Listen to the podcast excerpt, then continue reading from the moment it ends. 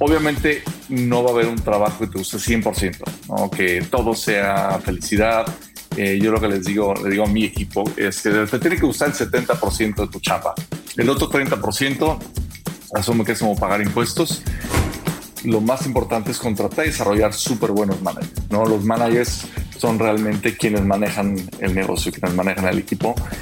Esa es la parte que también como manager pues tienes que tener esa sensibilidad de, de, qué le mueve a cada uno, ¿no? A veces hay, hay, personas que los, los, mueve el reconocimiento, otros los mueve, los mueve el, a ver, yo quiero hacer mi chamba, la voy a hacer muy bien, pero pues tengo una vida allá afuera y, quiero el poder hacer esa vida, ¿no? Hacer ejercicio, estar con mi familia, etcétera. Yo lo, lo que aconsejo es generalmente como una entrevista pone 45 minutos el entrevistador debe hacer tres preguntas. O sea, tres preguntas abiertas, dos o tres, y de ahí meterse mucho a profundidad.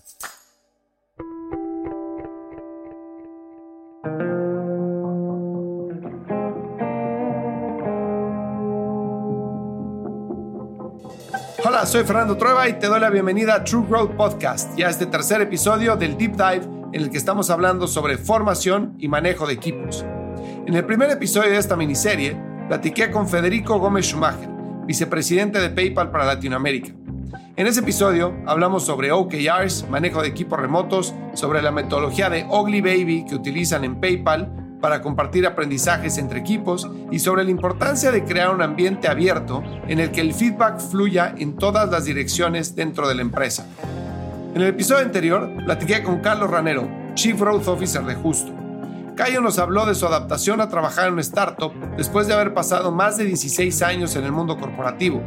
Adicionalmente, nos platicó sobre la forma en la que identifica candidatos que puedan adaptarse exitosamente a la cultura de su equipo y la forma en la que logra la máxima productividad dentro del equipo de Growth en Justo. En este episodio, tengo un invitado muy especial, que además de ser un gran ejecutivo, es una mejor persona y uno de mis amigos más cercanos. Su nombre es Santiago Loizaga y es General Manager de Amazon Advertising para Latinoamérica. Santi tiene un background realmente espectacular. Ha trabajado en posiciones de liderazgo en Estados Unidos en empresas como Microsoft, eBay y Amazon.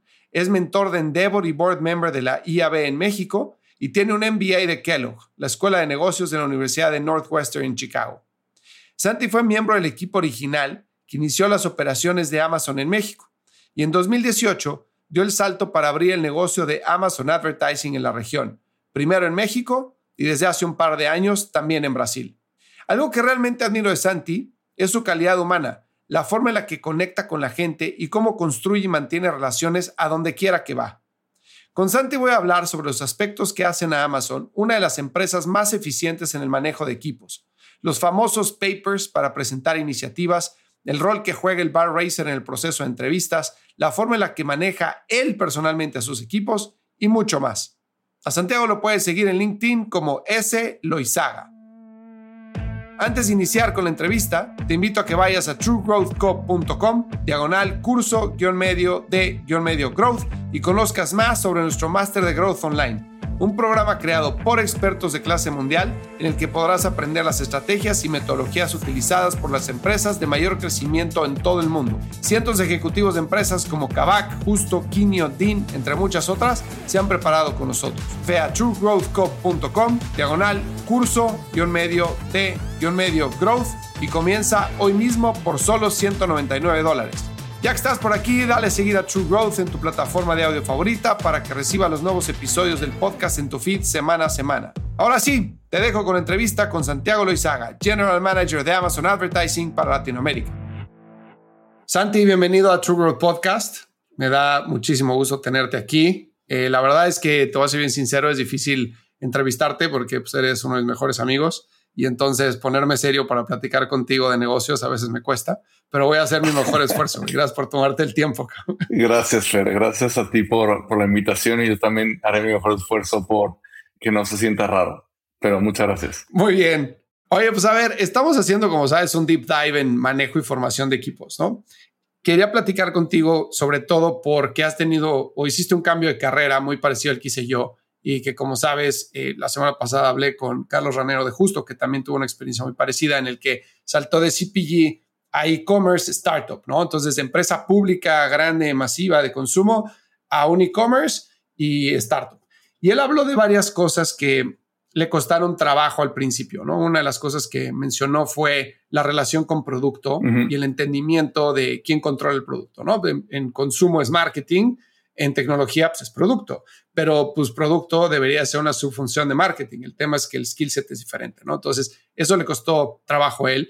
También le costó trabajo, en particular, él habla de la etapa en la que estaba justo cuando él entró, que no solamente era dar los números, sino también era crear cultura y también era este, crecer la compañía, ¿no? Y eso es algo muy parecido a lo que tú hiciste e-, en, Amazon, ¿no? Siendo uno de los primeros que llegó a, abrir México y después la unidad de advertising y después el negocio de advertising en Brasil.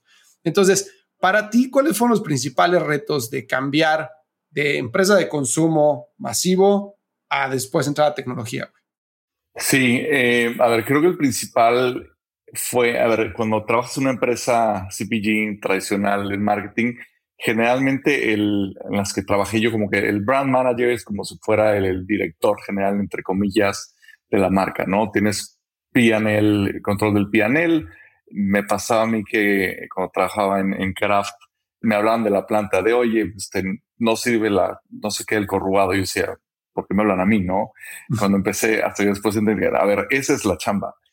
Cuando entro a trabajar en marketing en Microsoft, vi que era, era un, o sea, el marketing en tech es completamente diferente. Y realmente en las empresas son tech tech como, como Microsoft. Realmente quien, quien tiene la toma de decisiones es el equipo de ingeniería, ¿no? El equipo de business o el equipo de marketing en este caso. Me pareció que era más una, un área de servicio más que un área central, ¿no? Que tomaba decisiones sobre sobre el producto. Después, cuando me cambio a eBay, eh, me pareció que era un balance mucho más parecido a lo que yo quería, o lo que yo conocía, donde si bien sí tiene la tecnología, la, la, la, tecnología es lo que hace como que él facilita el negocio, por la parte de negocio y tech tienen un mucho más, mucho más balance, ¿no? Muchas empresas lo tienen muy dividido, pero creo que tiene un, un mejor balance o al menos te da como que más, para yo que trabajo en, esto en el área de negocio, mucho más cancha, ¿no? Para tomar decisiones, tomar riesgos y demás. Eso fue creo que lo más me, me costó trabajo al principio en este cambio de CPG a Tech. Ahora, pasaste a Microsoft, que ahí puedo decir por experiencia propia que eh, es un cambio súper brusco, ¿no? O sea, y, y, sobre todo, digo, tú estabas en, en, un producto más dirigido al consumidor, yo estaba más en, en business to business y, en la parte de producto de Windows, ¿no? Este, y para mí fue súper complicado, tuve que aprender muchísimas cosas, pero al mismo tiempo para mí fue muy complicado, sobre todo venir de, como tú mencionabas, oye, eres brand manager o director de marketing o lo que sea, de una empresa de consumo, una subsidiaria en un país y tienes PNL management y tienes ownership end to end y tomas decisiones y en eso y obviamente que sales del MBA pensando que, o sea, voy a conquistar el mundo. Y entonces llegas a Microsoft, son 180 mil personas y no tienes ese control. Para mí fue como de, wow, o sea, ¿qué, qué, qué, qué pasó? ¿No? Y me costó, me costó trabajo. Y después cuando estuvimos juntos en eBay coincido en que las cosas sean similares, ¿no? Ahora, eBay era una empresa que tuvo un éxito bestial cuando salió. Yo creo que es uno de los casos de éxito de marketplaces, ¿no? Que es un negocio súper difícil de construir sin embargo, no tenía procesos muy robustos, ¿no? este, era bastante build as you go y, y, pues crees el negocio, toma decisiones rápidas.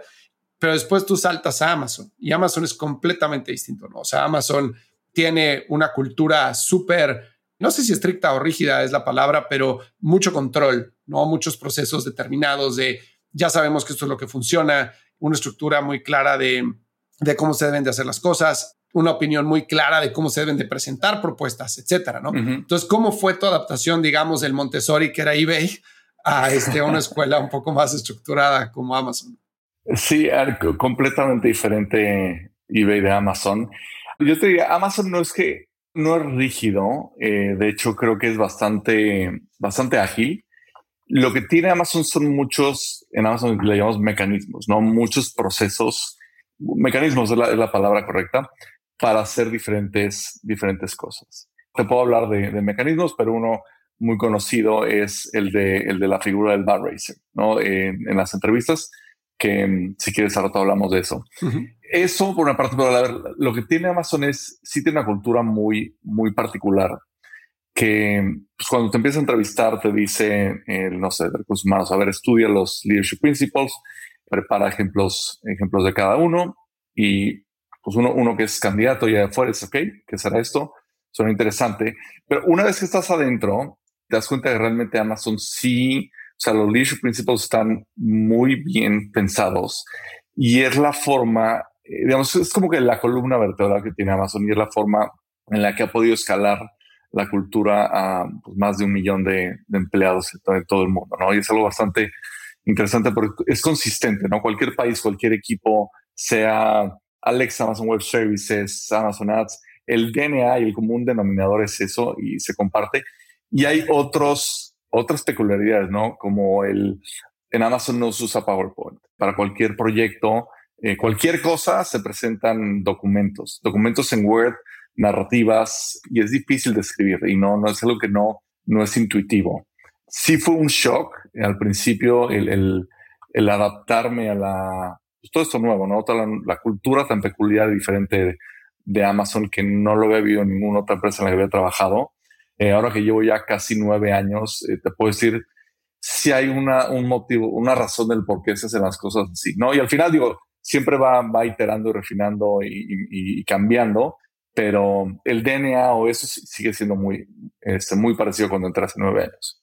Y para adaptarte a todo esto, imagino que existe alguna figura de mentor interna, ¿no? En, Amazon, que probablemente te ayuda a, pues, disminuir el, la curva de aprendizaje, ¿no? Para que ese aterrizaje sea menos forzoso y sea un poquito más suave, que te pueda dar guía de, de cómo construir ese documento, que ahorita, ahorita hablamos de eso, ¿no? De cómo entrevistar gente, etcétera, me imagino. Si tienes mentor, cuando entras a Amazon tienes un, onboarding body, le, llamamos que es alguien, un peer que te, te ayuda desde a ver cómo me inscribo para mi seguro de gastos médicos hasta entender, ¿no? Todo más de, de, cómo funciona el equipo. Además, generalmente es alguien que te ayuda en el día a día. También hay una figura de mentor. Generalmente los mentores empiezan un poquito más tarde en el proceso y pues mucho es, es con tu manager. Ahora, algo que a mí eh, y a todo mundo ¿no? le llama la atención es cuando entras a Amazon, tus primeras semanas pasas mucho tiempo, pues ahora sí que absorbiendo información, ¿no? Y haciendo trainings de todo tipo. Y tenemos una, una wiki interna, ¿no? Hay, hay una wiki de Amazon y para tu segunda semana te acostumbras a que preguntas cualquier cosa y te dicen, chécalo en la wiki.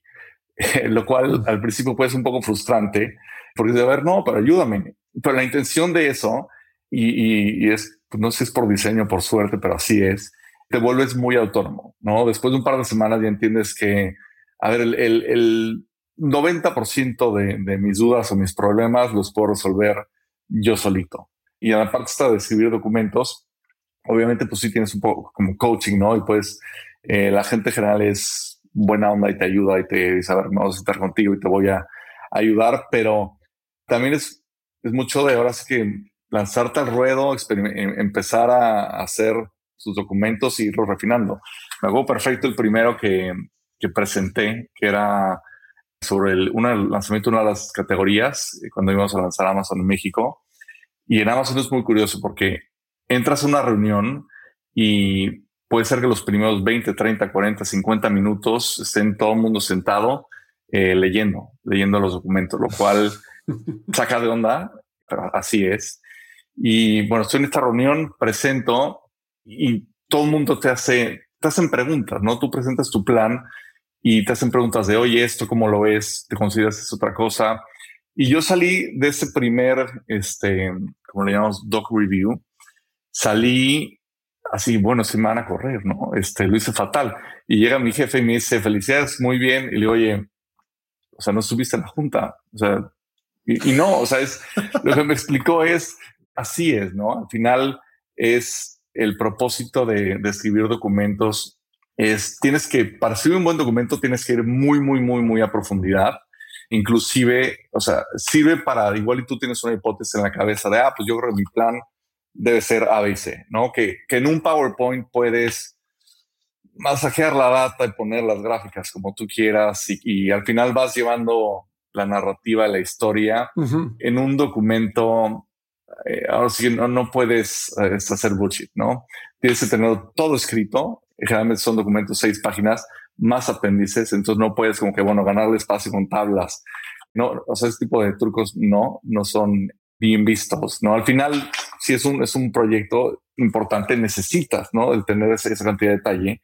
Y cuando se revisa el documento, se vuelve como una, una, a ver, vamos a darle feedback a esta persona para que lo haga mejor, ¿no? O hacerle preguntas de qué consideraciones hizo, no hizo, etcétera. Entonces, algo que mi, mi equipo ya me alucina, a todos les digo, escribe un doc. Y la veces funciona. Esa es la forma interna en la que Amazon se comunica a través de, documentos. Sí, como dices, en o sea, las presentaciones de PowerPoint, incluso como presentador puedes ir cambiando tu narrativa dependiendo de cómo ves la reacción de la gente, ¿no? Y, y si eres un, un, buen presentador, puedes vender la idea que sea, ¿no? Este, Con tres bullet points, ¿no? Y, y puede tener muchísimas, o sea, muchísimos errores en, en la estructura y en cómo está pensadas las cosas, y ya que lo llevas a la ejecución, mucho más complicado. ¿no? Ahora, algo que me llama la atención de todo esto es que obviamente Amazon ya es, o sea, es, gigantesco, ¿no? Pues no es como que está en proof of concept en lo más mínimo, pero sí siento que me da mucha curiosidad hasta qué punto sacrificas velocidad de ejecución por tener una planeación súper pensada, ¿no? O sea, si pienso en Facebook, por ejemplo, y en el, en el mode de Zuckerberg de Move Fast and Break Things, y yo que, como sabes, desde que eh, salí de eBay, pues llevo en startups todos los últimos eh, nueve años,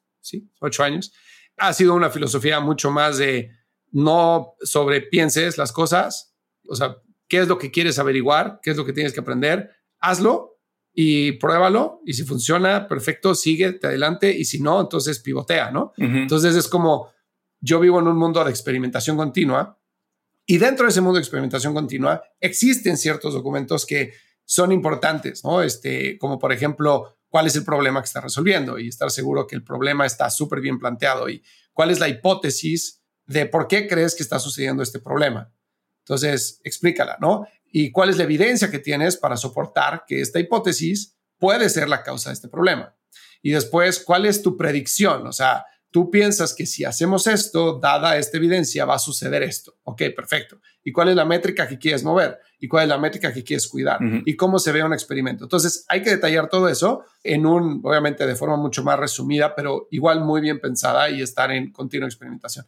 Pero cuando yo escucho un documento de seis páginas, este, que obviamente ha sido como que hay libros que hablan al respecto y blogs, etcétera, como que digo, ¿qué tanto sacrificas en moverte rápido por asegurarte que todo está bien pensado? Sí, es, muy buena pregunta.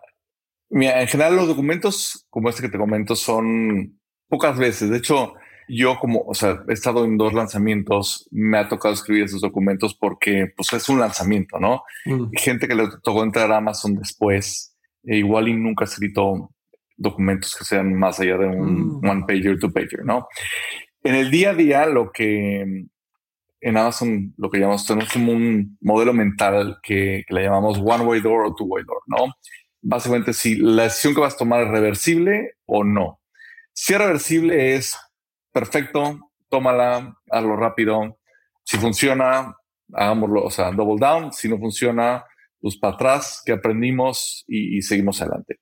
Eh, pero no, no se tiene que hacer esto para absolutamente todo, ¿no? Son realmente mm. eh, es más como para, para decisiones estratégicas que realmente eh, requieran pues tener un grupo de gente grande leyendo el documento, ¿no? Otro escenario es, por ejemplo, cada, cada trimestre pues hacemos una revisión trimestral y presentamos pues, qué pasó en el, en el Q pasado y qué va a pasar en el, lo que sigue con leadership de la empresa.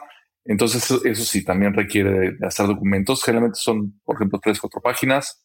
Va cambiando, pero eh, yo te diría, no, no todo el mundo escribe esos docs. Pero sí la forma de comunicarte en Amazon es a través de documentos. Ya, yo tenía la impresión de que, oye, quiero este, cambiar el botón del homepage azul a verde. Pues órale, güey, échate un documento de seis páginas que, güey, no sabría ni cómo explicar. Posiblemente para cambiar el botón del homepage de color que requiera de un documento. este, eso sí. Sí, pero para decisiones del día a día no. Ok, ok. Oye, volvamos un poquito a, a tu carrera y tu estilo como manager, porque eh, creo que es, es, interesante. Ahorita nos hablaste entonces de los cambios de las diferentes compañías, este, diferentes estilos, eBay, Microsoft, Amazon, consumo, etcétera.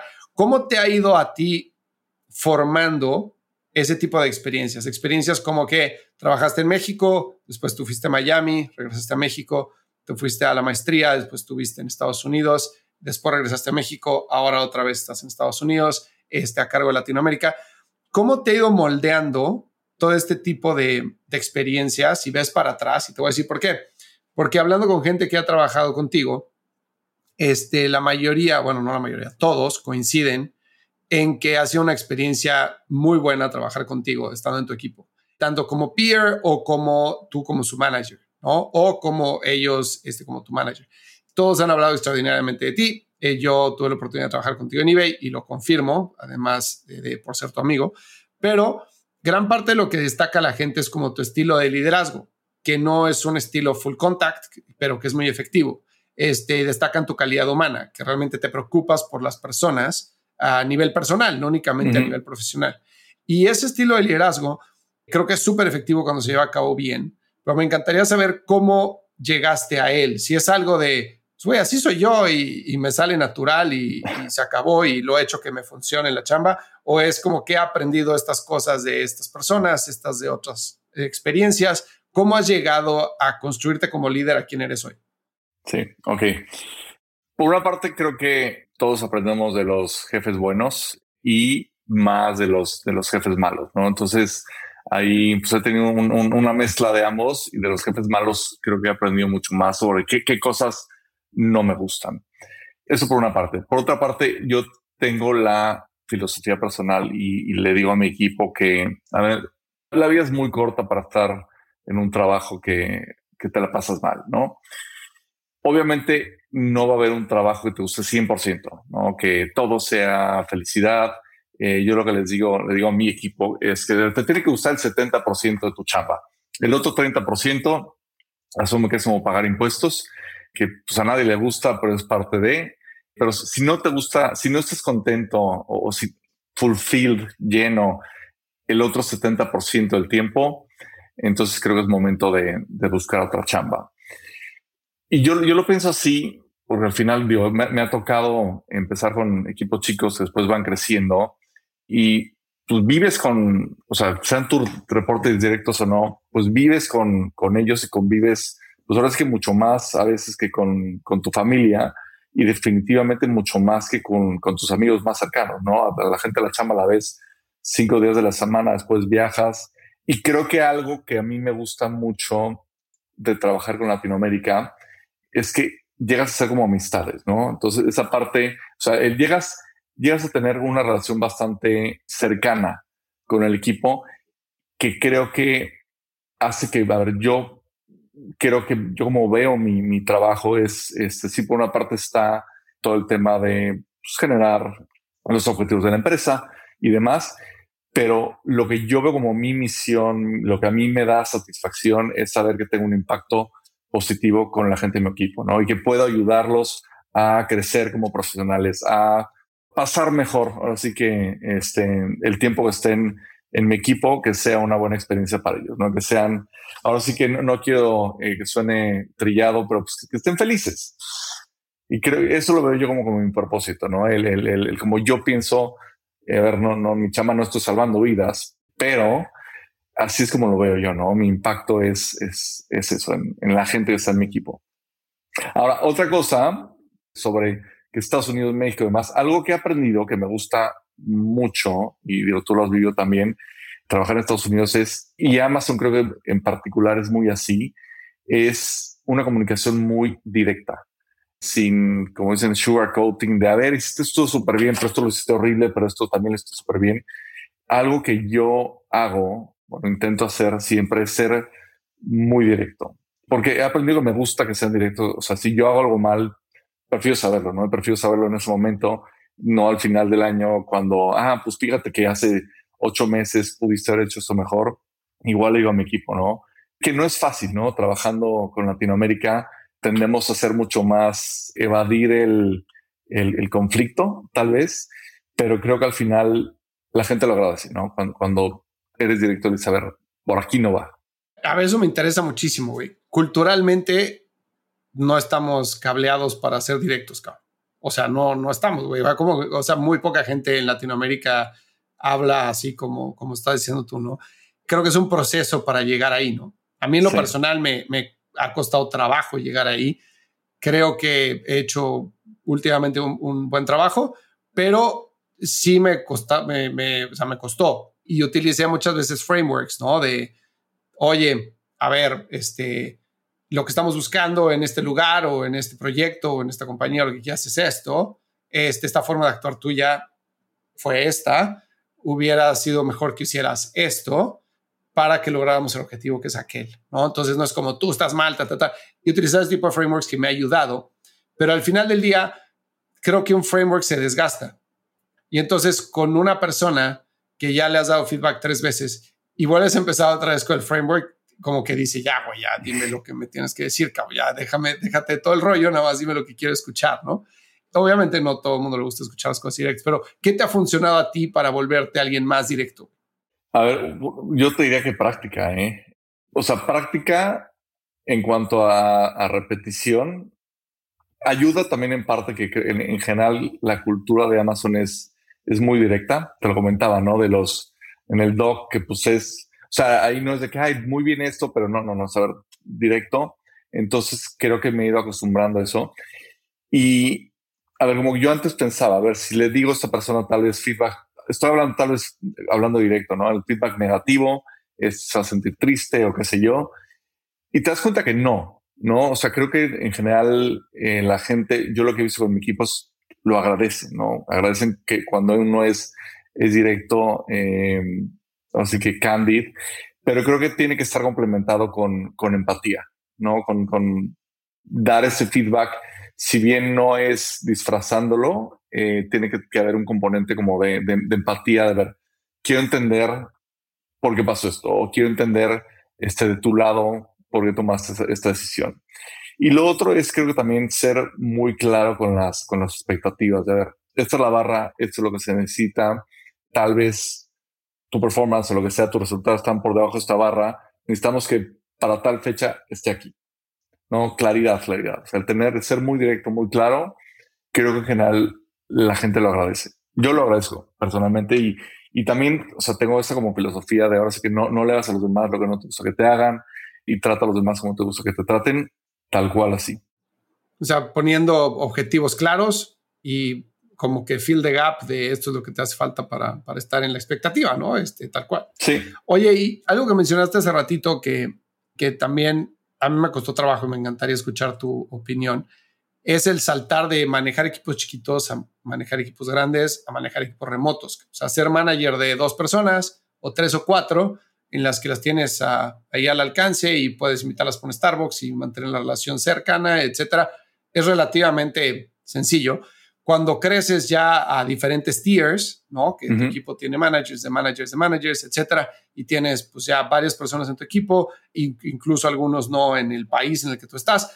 Obviamente, el manejar ese equipo de forma eficiente se vuelve mucho más fría la relación, porque es imposible tener esa relación cálida con todo el mundo, por más, o sea, te llevaría, es más, no, no, hay tiempo que alcance para hacer eso. Y número dos, mucho más guiado a resultados, ¿no? Este, en la interacción con los equipos. Entonces, ¿Cómo fue tu experiencia personal de transformación como manager o qué mecanismos te han servido para manejar equipos grandes que no tenías o no sabías cuando manejabas equipos chicos? lo primero, creo, es, o sea, lo, que he aprendido, lo más importante es contratar, contratar y desarrollar súper buenos managers, ¿no? Los managers son realmente quienes, quienes manejan el negocio, quienes manejan el equipo. Entonces, algo que sí he dedicado mucho tiempo desde que empecé en Amazon Ads es a asegurarme que los managers que tratamos sean sean súper, súper top. Que sean muy independientes y que, que les puedas dar guidance, pero que al mismo tiempo puedan ellos correr solos, ¿no? Entonces, eso ayuda muchísimo para, para la parte de, de, confiar, ¿no? Y de, de, soltar.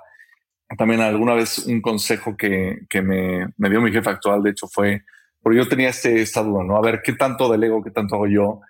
¿No? Ese, ese balance, ¿cómo lo hago? Y sobre todo justo en pandemia, ¿no? Que estaba justo tomando Brasil y remoto y pues quería tener como que más control y me dijo, a ver, delega hasta que sea incómodo. Y me encantó, me encantó ese, ese consejo porque al final, pues es como una forma de, de pues, confiar en tu equipo, pero pues darles tal vez a veces más de lo que tú crees que ellos son capaces o ellos mismos pues, creen que son capaces.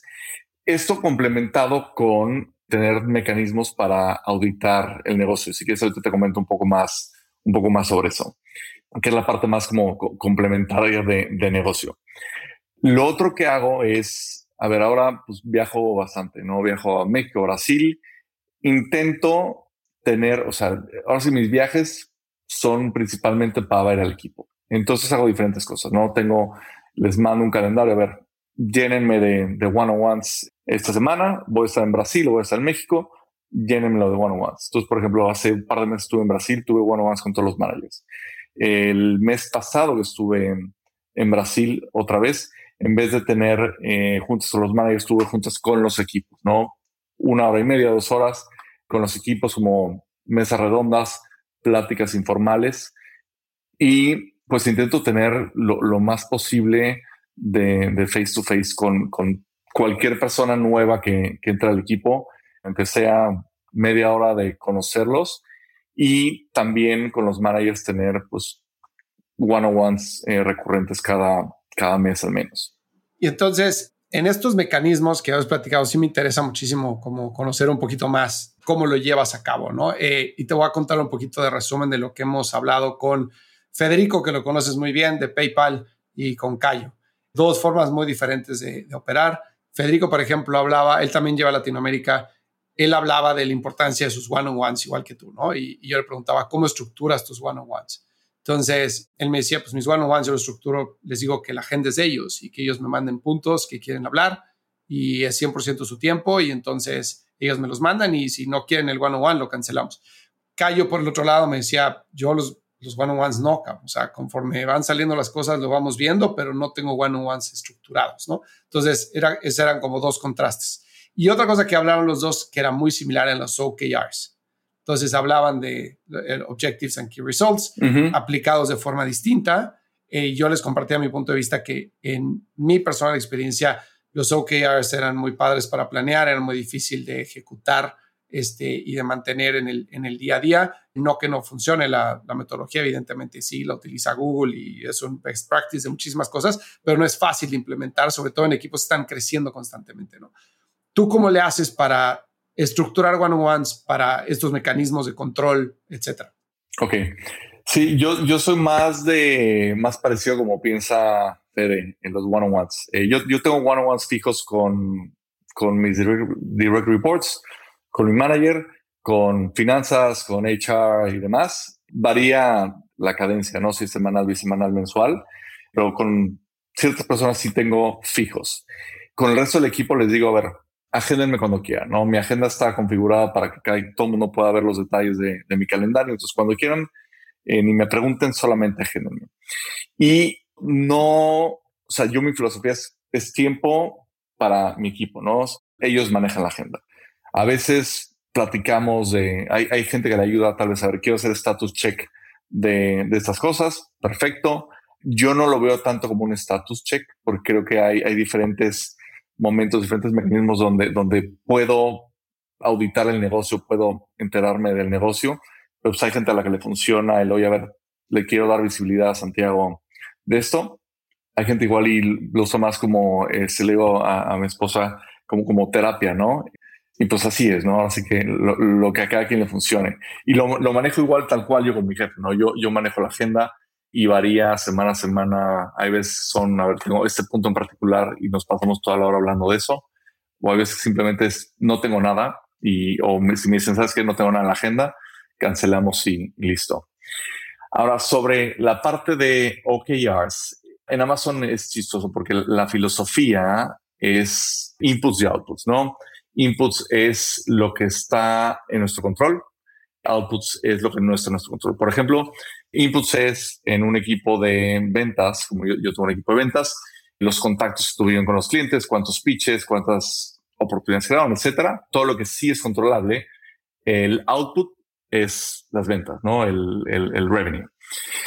Y la filosofía de Amazon es curioso porque nos fijamos mucho más en los inputs, en los, las juntas que tenemos cada semana y también en los cada trimestre y demás. Siempre empezamos por, por ver los inputs. Y la premisa es esa, ¿no? Si tienes buenos inputs, van a salir buenos outputs.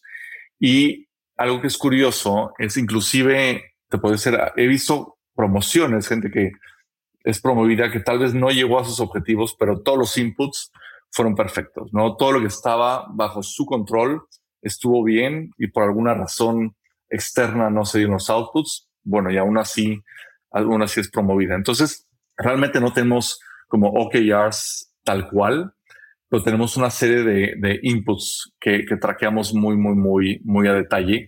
Y ahí sí, como son controlables, lo que les pedimos a cada equipo es, pues tienes que tener total control, ¿no? Y total conocimiento sobre, a ver, estos inputs qué outputs están influenciando.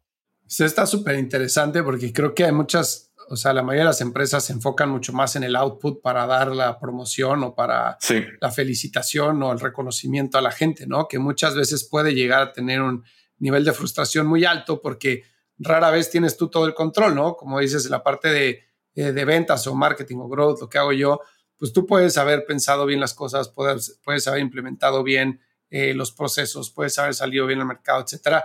Pero, pues, ¿qué crees, güey? Hubo una pandemia, güey. O, ¿qué crees, güey? Este, hubo una caída en el producto o en el checkout, lo que quieras, y entonces te afectó tu output. Entonces, sí, no, creo que, o sea, me encanta que lo vean así porque, pues, estás premiando lo que eh, básicamente le estás diciendo a la gente. Si tú haces lo mejor de ti, que, pues, al final del día, la vida es lo único que le puedes pedir a la gente, ¿no? Que haga su mejor esfuerzo. Y si tú hiciste tu mejor esfuerzo, vete a dormir tranquilo. Ya lo que pase o no pase, pues está fuera de tu control, ¿no? Sí, y creo que también sirve para motivación, ¿no? Este, si tienes un, objetivo de ventas, que claro, obviamente en el equipo de ventas, pues sí, sí es importante ese objetivo. Claro. Pero si, si tu trabajo es hacer bien tus inputs, entonces como que creo que sirve para, para, para motivar, ¿no? El, equipo al final tiene más control sobre, sobre su propio destino. De acuerdo. Oye, cuando abrieron Brasil, tuviste que adaptar algo tú de tu estilo, porque es increíble cómo Brasil, siendo Latinoamérica, realmente es una cultura bien diferente a la mexicana, la forma de trabajar, el lenguaje, todo, ¿no? Este, el mercado, obviamente, ¿no? Entonces, tuviste que adaptar algo de tu forma de operar en el equipo, fuiste tú el que se adaptó, ellos fueron los que se adaptaron, ¿cómo funcionó? Sí, este, y me río porque sí, a ver, ha sido un proceso increíble. Eh, realmente trabajar con Brasil, como dices, es completamente diferente. De estos dos años y cachito que llevo trabajando con Brasil, he llegado a, aprender muchísimo y, creo, a ver, el principal aprendizaje es que, a ver, Brasil es completamente diferente a, a México y al resto de Latinoamérica y es muy, muy único. Y en cuanto a responder tu pregunta, sí, sí he tenido que cambiar, porque a ver, pues yo dije, a ver, voy a seguir el playbook de Amazon, así se, así funciona, incentivos, así motiva a los equipos, ya está.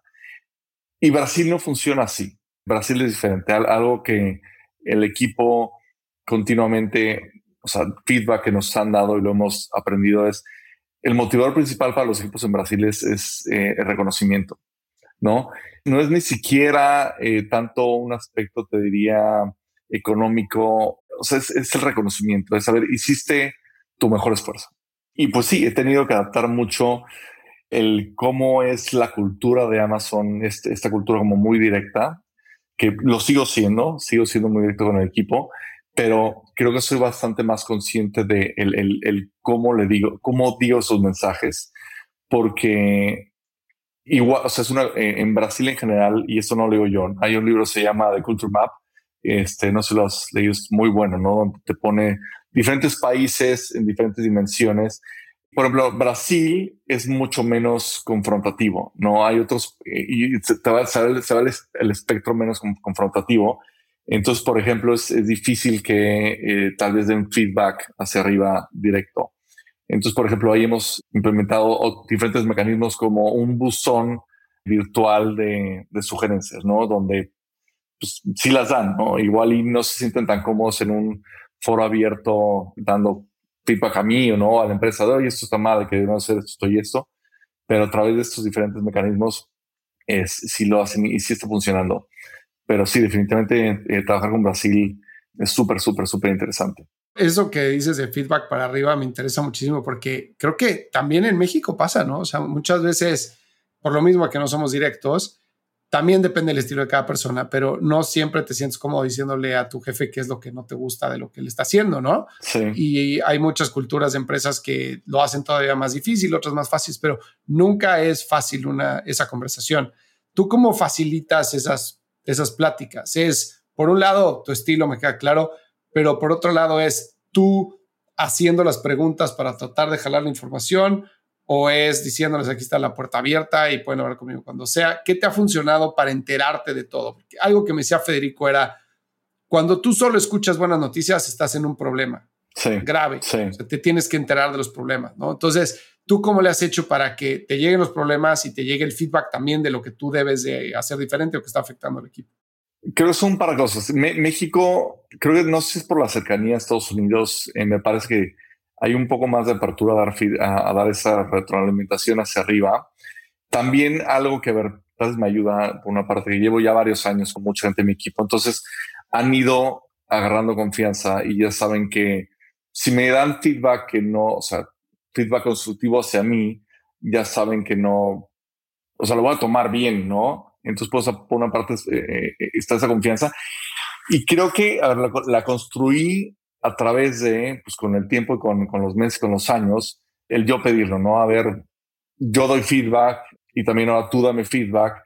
Y si el equipo ve que, a ver, le podemos dar feedback y, o sea, no solo no lo toma mal, sino que lo toma y actúa en base al feedback que recibió, pues como que eso creo que genera como un, un círculo virtuoso, ¿no? Donde la gente tiene esa confianza de, de comunicarse. Llevo con México cinco años y cachito en, mi equipo de, de, ads, con Brasil dos años y cacho. Ahorita yo te diría, hay mucho más esa apertura, pero me ha tomado más tiempo. ¿Y a ti dar feedback para arriba? Eh, ¿Qué te ha servido? Pues, tal cual ser directo, ¿eh? No, no tengo mucho filtro, o sea, lo digo igual que hacia abajo, ¿no? El, el de forma cándida de, bueno, candid, directo. Y mi jefe siempre llevo bastante tiempo trabajando con él, siempre lo ha recibido bien, ¿no? Y, y, y es como, así que lidiar con ejemplo, ¿no? Yo le doy feedback a mi jefe, lo toma bien, entonces digo, ah, perfecto, así es como debe ser y intento hacer lo mismo con mi equipo. Ok. Oye, platícame el concepto de Bar Racer, porque muchísima gente lo habla en la industria de que quiere adoptarlo en sus compañías, clientes que yo tengo consultoría, me preguntan al respecto. ¿Qué significa ese concepto de Bar Racer? Yo sé que tú tienes ese rol, en el proceso de reclutamiento de Amazon. ¿Qué significa eso para ti, este, etcétera? Buenísimo. El Racer se usa diferentes conceptos dentro de Amazon. El más famoso es el que decías, ¿no? Las entrevistas. Generalmente en las entrevistas, como funciona, tienes dos llamadas por una o dos llamadas por teléfono y luego tienes eh, una entrevista, ah, bueno, ahora ya otra vez presencial con cinco o seis entrevistadores. De esos cinco o seis entrevistadores, uno es el hiring manager, ¿no? El que al final la persona que le va, le va a reportar el puesto, y otra persona es, es el bar racer. Y este es, voy a usar de nuevo la palabra mecanismo, es un mecanismo que tiene Amazon para, de cierta forma, contrarrestar el, el tú, a ver, tú como manager estás contratando a alguien y siempre tienes urgencia, ¿no? De quiero contratar ya rápido. El bar racer es alguien que trabaja en otra área completamente separada. Por ejemplo, yo he hecho, he sido bar racer para Amazon Web Services, que no tiene absolutamente nada que ver con, con lo que hago yo. Y es alguien que tiene mucha experiencia entrevistando. Al final, el propósito del bar racer es asegurarse de que todas las personas eh, que entran a Amazon tienen ese como fit con la cultura, ¿no? Y, al final que van, van, a ser exitosos no en el, en el rol, no solamente en el rol para, estar, para el que están siendo contratados, sino en el largo plazo. Y esto, digo, sin entrar en muchísimo detalle del de, proceso de reclutamiento, pues todo gira alrededor de los leadership principles, ¿no? Estos que te comentaba, que son 16, que son la, la columna vertebral de Amazon. Y el bar racer es ahora sí que el, el quien se encarga de, de, de asegurarse de que quien sea contratado va a ser exitoso en Amazon y tiene, es quien modera toda la conversación en las, en, las entrevistas, bueno, en el, después de las entrevistas y tiene derecho de veto. O sea, si el bar racer no, no está, no quiere contratar a la persona, eh, no se contrata. Es como un policía de la cultura, digamos, de la, de la compañía. Pues sí, de, cierta forma sí. De cierta forma sí, pero hay, una creencia también de que la entrevista con el bar racer tal vez es la más difícil. Y, no necesariamente, no es que sea más difícil, simplemente es como un contrapeso. Tal vez es una, buena forma de, explicarlo, ¿no? Y al final, digo, todo, siempre no, no se te ha pasado que igual y tienes prisa, contratas a alguien para llenar el hueco de la vacante, pero esa persona que contrataste tal vez no hace fit con la cultura de la empresa o tal vez pues no es este, el, top performer que querías contratar. La idea del bar es asegurarse que no sucede eso. Ya. Sí, fíjate que a mí contratando lo que con el tiempo he aprendido es que no contratas por, o sea, cuando tienes prisa y muchas veces te sesgas y cuando hay un consenso de que mucha gente entrevista a la misma persona, lo que he visto es que terminas contratando, si no tienes esta figura del bar racer, terminas contratando por, no por skills, sino por falta de debilidades, que es muy diferente, ¿no? Entonces, si contratas a alguien por falta de habilidades, porque más o menos como que macha las expectativas de todo el mundo, pero no necesariamente tiene el skill set para el puesto que tiene que, que tener, ¿no? Y eso es súper peligroso, ¿no? Y muchas veces también este, pues este concepto de contrata lento y despide rápido, ¿no? Que, que este, pues también creo que es súper, súper, súper válido. Sí, en... ¿Y cómo le haces para que no te bullsheten? Como Barry se dices. Pues en entrevistas en general, güey, porque, o sea, hay mucha gente que entrevista muy bien. O sea, me han tocado unos tipos que entrevisto que digo, este cuate para presidente, ¿no? Y, y de repente lo contratas y, dices, ¿qué pasó? O sea, tiene un hermano gemelo y me lo mandó porque o es otra cosa completamente diferente a lo que yo entrevisté. Sí, a ver, siempre siempre se pueden cometer errores, obviamente. En general, la forma de entrevistar en Amazon es, nos metemos como muy, muy, muy, muy, muy a, profundidad los detalles. Te voy a un ejemplo, ¿no? Igual y en, otras empresas te entrevistan de, ver, dime, Fernando, dime algún proyecto que hayas liderado. Ah, pues estuve aquí en eBay y dices, este, ah, perfecto. Siguiente pregunta. No, y te quedas en, en, esta superficie o en la parte arriba de, ah, perfecto, hizo este proyecto eh, súper bien en Amazon es, es, ok, perfecto, este, muy bien este proyecto. ¿Cuál era tu rol en el proyecto? Ok, ¿por qué era importante? ¿Cuáles eran las métricas? Este, ¿Cómo llegaste a esas métricas? Ta, ta, ta, ta, O sea, te vas metiendo mucho, mucho, mucho, mucho detalle. Yo lo, lo que aconsejo es, generalmente, es como una entrevista pone 45 minutos. El entrevistador debe hacer tres preguntas. Sea, tres preguntas abiertas, dos o tres, y de ahí meterse mucho a profundidad. No, no, no son 20 preguntas para salir con un listado, no es dos, tres preguntas más abiertas, más generales, y de ahí irte metiendo para obtener eh, mucho más detalle, eh, mucho más como, como sustancia.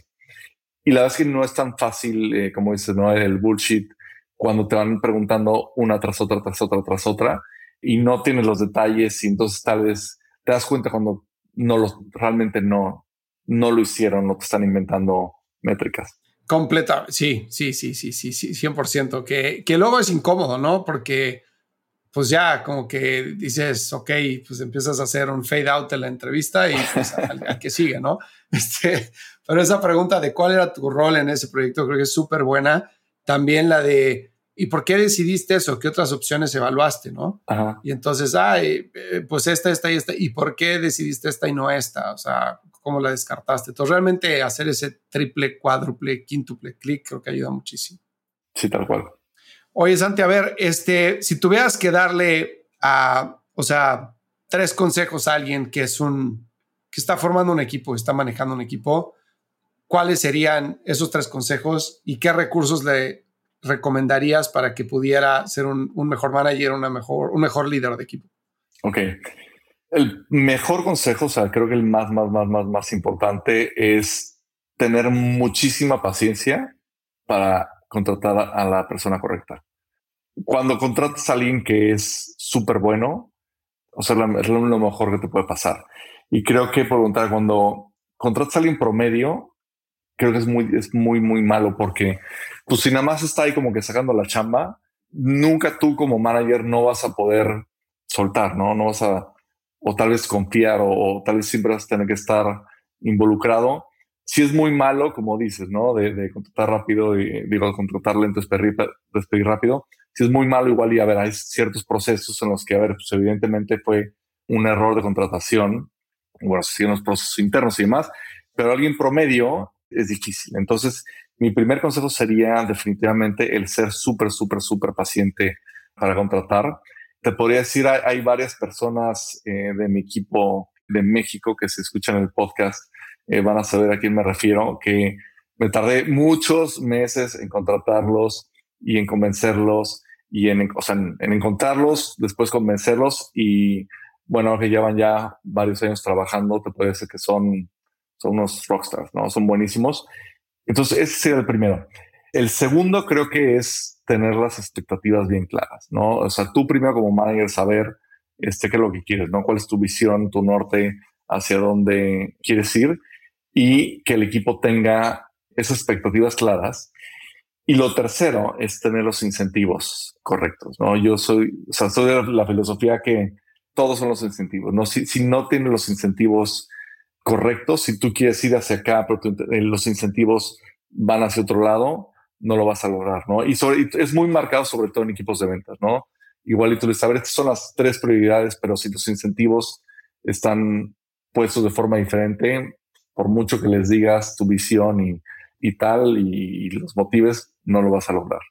¿Y qué tanto esos incentivos de lo que has visto tienen que ser 100% financieros, este, de bonos, ¿no? Por performance, y qué tanto la parte de reconocimiento que mencionaste a lo largo de la plática y qué tanto el tema de carrera, porque luego hay diferentes personas que se mueven por diferentes cosas, evidentemente. No creo que en equipos de ventas es mucho más hacia bonos eh, financieros, pero nada más por curiosidad.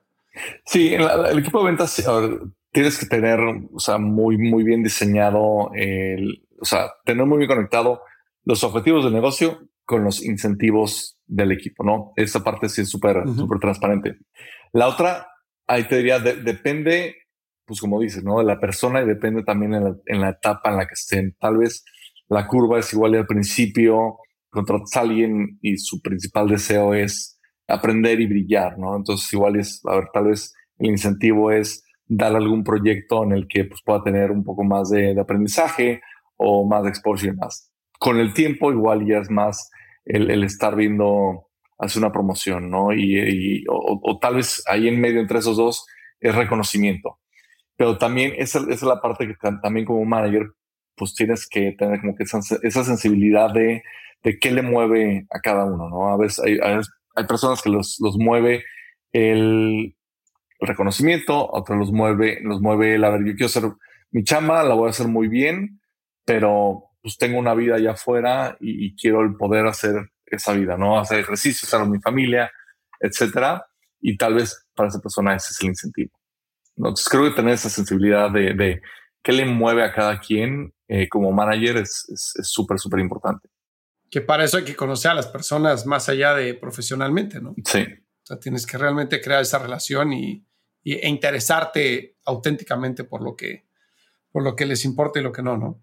Sí, sí, tal cual.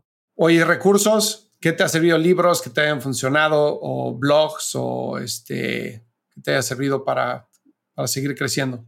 Pues mira, a ver, libros, a ver, ninguno así súper trascendental eh, me viene a la mente. He leído bastante de eso, entonces, bueno, creo que entre podcasts y libros y demás, algo se te va, se te va quedando. Creo que lo que a mí más me ha servido es eh, tener mentores el tener gente mm. dentro de la chamba, fuera de la chamba, con quien pueda yo eh, rebotar ideas y de todo tipo, ¿no? Tenía mentores, un mentor que era, era un headhunter. Entonces, por ejemplo, ahí, ahí iba yo mucho hace unos años con él eh, para rebotar como temas de carrera, ¿no? Pues siendo un headhunter, obviamente lo sabía.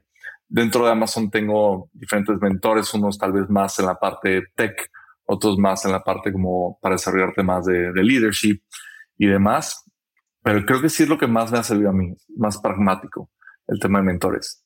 Y esta relación es formal, o sea, eh, encuentras a alguien que igual te llama la atención, te gusta su background y le dices quiero que seas mi mentor o básicamente creas la relación y simplemente cuando necesitas hablar le hablas y peloteas ideas. Sí, yo lo manejo más casual, o sea, más, o sea muchos mentores, eh, bueno, internamente en Amazon sí hay como es más formal. Ah, sí, sí, sí. Externo, pues no, o sea, tal vez ellos no saben que son mis mentores o que fueron mis mentores, eh, pero yo los veo como mentores.